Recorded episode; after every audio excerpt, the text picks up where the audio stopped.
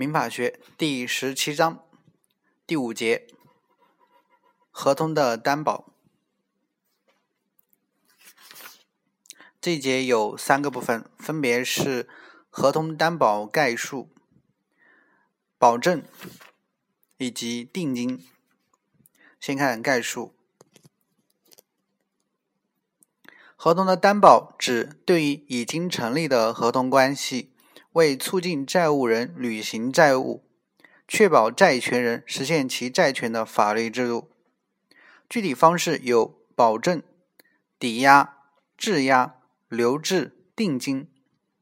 代理上可以对担保做以下四种分类：一是人的担保，二物的担保，三金钱担保，四反担保。先看人的担保。人的担保是指在债务人的全部财产之外，又附加第三人的一般财产作为债权实现的总担保。保证是人的担保的典型。物的担保，物的担保是以债务人或第三人的特定财产作为抵偿债权的标的，在债权人不履行其债务时，债权人可以将财产。变价，并从中优先受偿的制度，主要有抵押、质押、留置等。金钱担保，金钱担保是债务人在约定给付以外交付一定数额的金钱，该金钱的返还与丧失和债务履行与否联系在一起，使当事人双方产生心理压力。从而促其积极履行债务，保障债权实现的制度，其主要方式有定金、押金。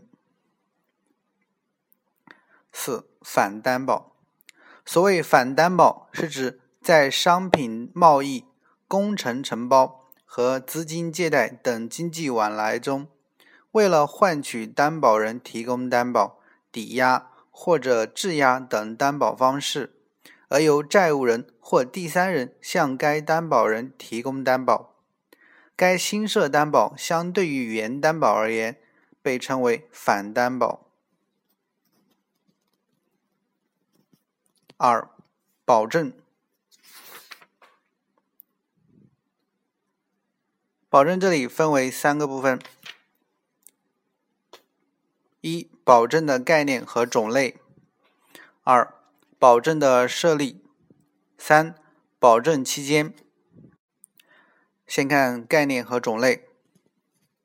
保证是指第三人和债权人约定，当债务人不履行或者不能履行其债务时，该第三人按照约定或法律规定履行债务或者承担责任的担保方式。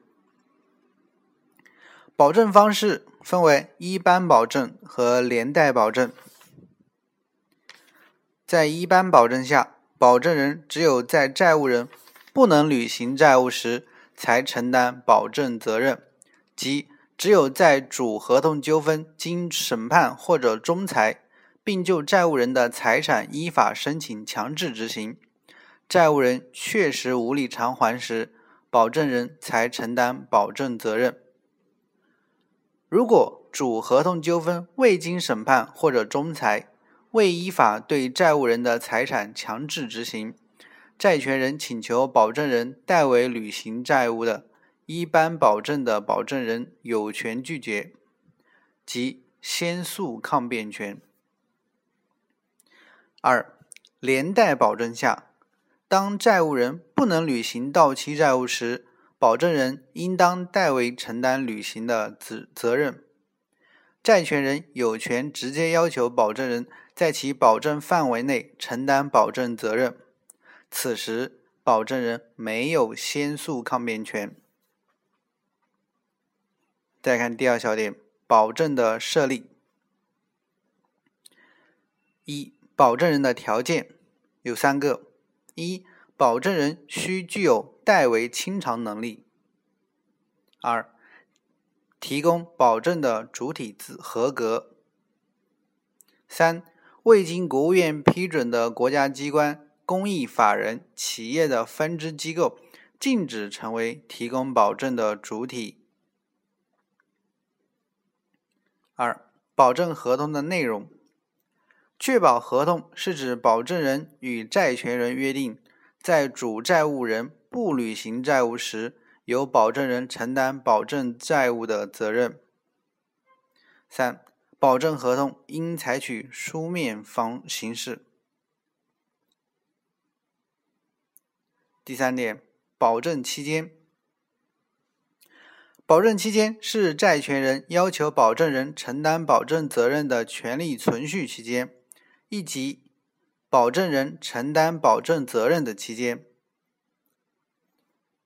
保证期间可以由当事人约定，但如果保证合同约定保证人承担保证责任直至主债务本息还清时为止之类内容，视为约定不明。保证期间为主债务履行期限届满之日起两年。一般保证的保证人与债权人未约定保证期间，或者约定的保证期间早于或者等于主债务履行期限的，保证期间为主债务履行期限届满之日起六个月。保证期间内，债权人未对债务人提起诉讼或者申请仲裁的，保证人免除保证责任。债权人在保证期间届满前对债务人提起诉讼或者申请仲裁的，从判决或者仲裁裁决生效之日起开始计算保证合同的诉讼时效。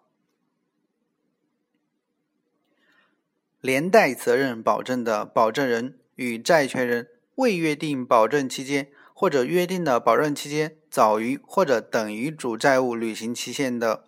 保证期间为主债务履行期限届满之日起六个月。保证期间内，债权人未要求保证人承担保证责任的，保证人免除保证责任。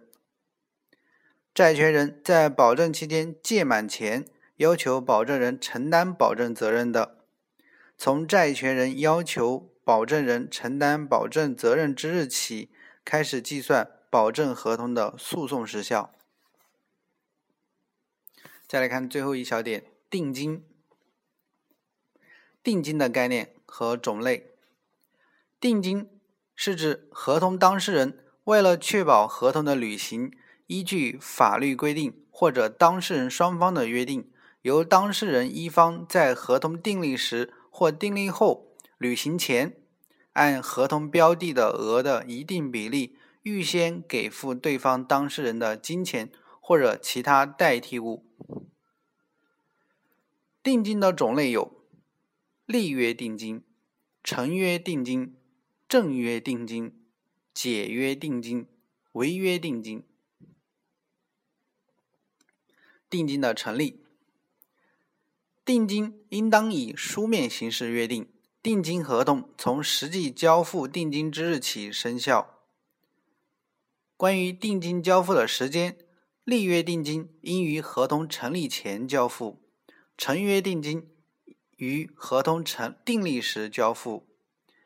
违约定金和解约定金既可以在主合同成立时交付，也可以在主合同成立后履行前交付。定金的数额由当事人约定。但不得超过主合同标的额的百分之二十，超过部分，人民法院不予保护。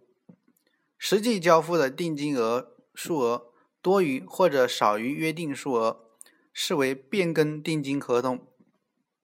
收受定金一方提出异议并拒绝接受定金的，定金合同不生效。第六节。合同的解除，三个部分：一、合同解除的概念；二、合同解除的条件；三、合同解除的效力。先看概念：合同的解除是指合同有效成立后，在一定条件下，通过当事人的单方行为或者双方合意终止合同效力，或者溯及的消灭合同关系的行为。二、合同解除的条件又分两个：一是合同的法定解除事由，二是合同协议解除的条件。先看一，法定解除事由。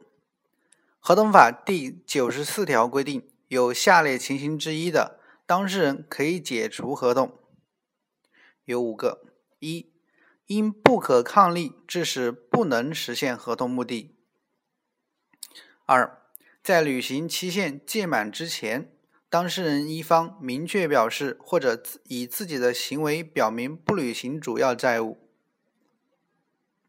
三、当事人一方。迟延履行主要债务，经催告后，在合理期限内仍未履行此，及债务人迟缓履行。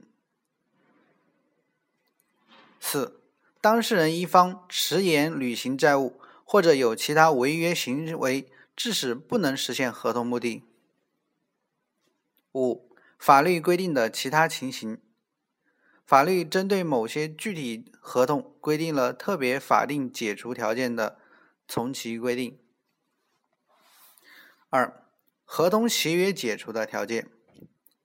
合同协约解除的条件是双方当事人协商一致解除原合同，关系其实质是在原合同当事人之间重新成立了一个合同，其主要内容为废弃双方原合同关系，使双方基于原合同发生的债权债务归于消灭。协议解除采取合同及解解除协议方式，因此应具备合同的有效要件，即当事人具有相应的行为能力，意思表示真实，内容不违反强行法规范和社会公共利益，采取适当的形式。三。合同解除的效力，《合同法》第九十七条规定，合同解除后尚未履行的，终止履行；已经履行的，根据履行情况和合同性质，当事人可以请求恢复原状，或者采取其他补救措施，并有权要求赔偿损失。第七节也是最后一节，违约责任。这有分四个部分，分别是违约责任的概念和特征、违约责任的构成要件、违约责任的形式、违约责任与侵权责任的竞合。最后一个比较重要一点，但是我们还是按顺序来看：一、概念和特征。违约责任是违反合同的民事责任的简称，是指。合同当事人一方不履行合同义务，或者履行合同义务不符合合同约定所应承担的民事责任。违约责任具有以下特征四个：一、违约责任是一种民事责任；二、违约责任是违约当事人一方对另一方承担的责任；三、违约责任是当事人不履行或者不完全履行合同的责任。四、违约责任具有补偿性和一定的任意性。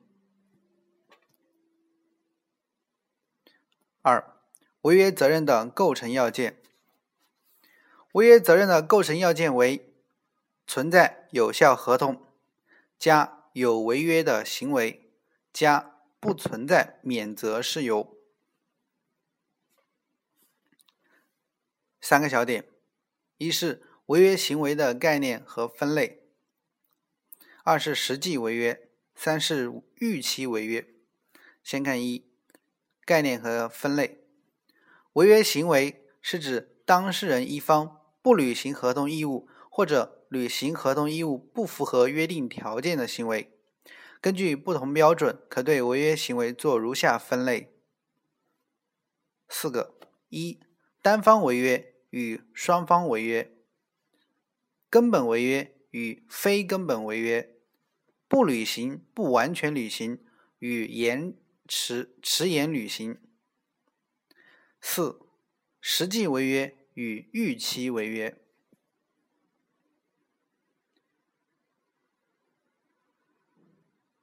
我们拿出了实际违约与预期违约来讲。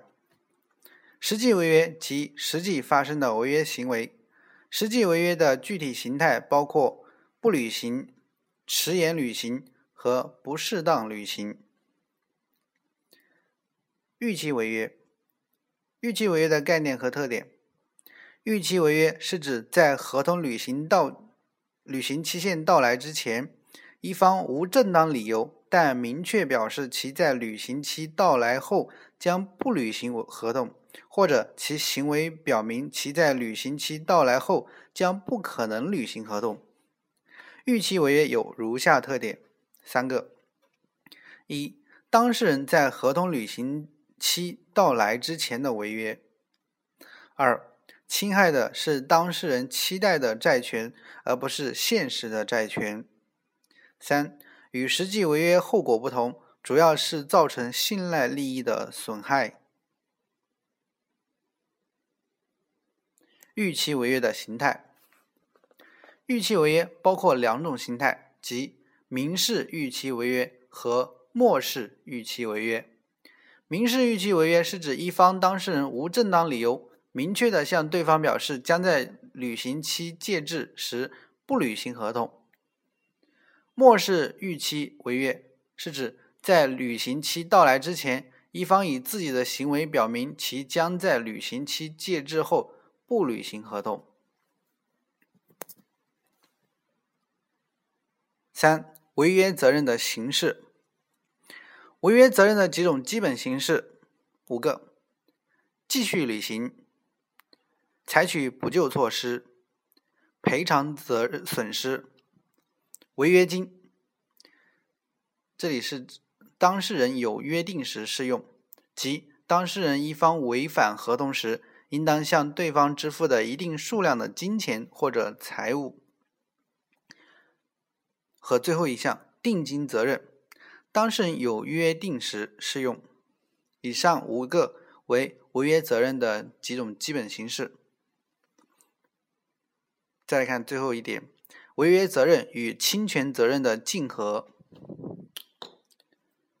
指行为人实施某一行为。同时违反了合同规范和侵权规范，并同时符合违约责任与侵权责任的构成要件，导致违约责任与侵权责任同时发生产生，又不能彼此包容的法律现象。例如，卖方交付的货物有瑕疵，并因此导致买方财产或人身损失。处理两者竞合时。受损害方有权选择其中一种责任，要求对方承担。这里可以参见《合同法》第一百二十二条。以上为民法学第十七章《合同法总论》的内容，一共七节，分别是合同的概述、合同的订立。合同的效力、合同的履行、合同的担保、合同的解除以及违约责任。本章结束。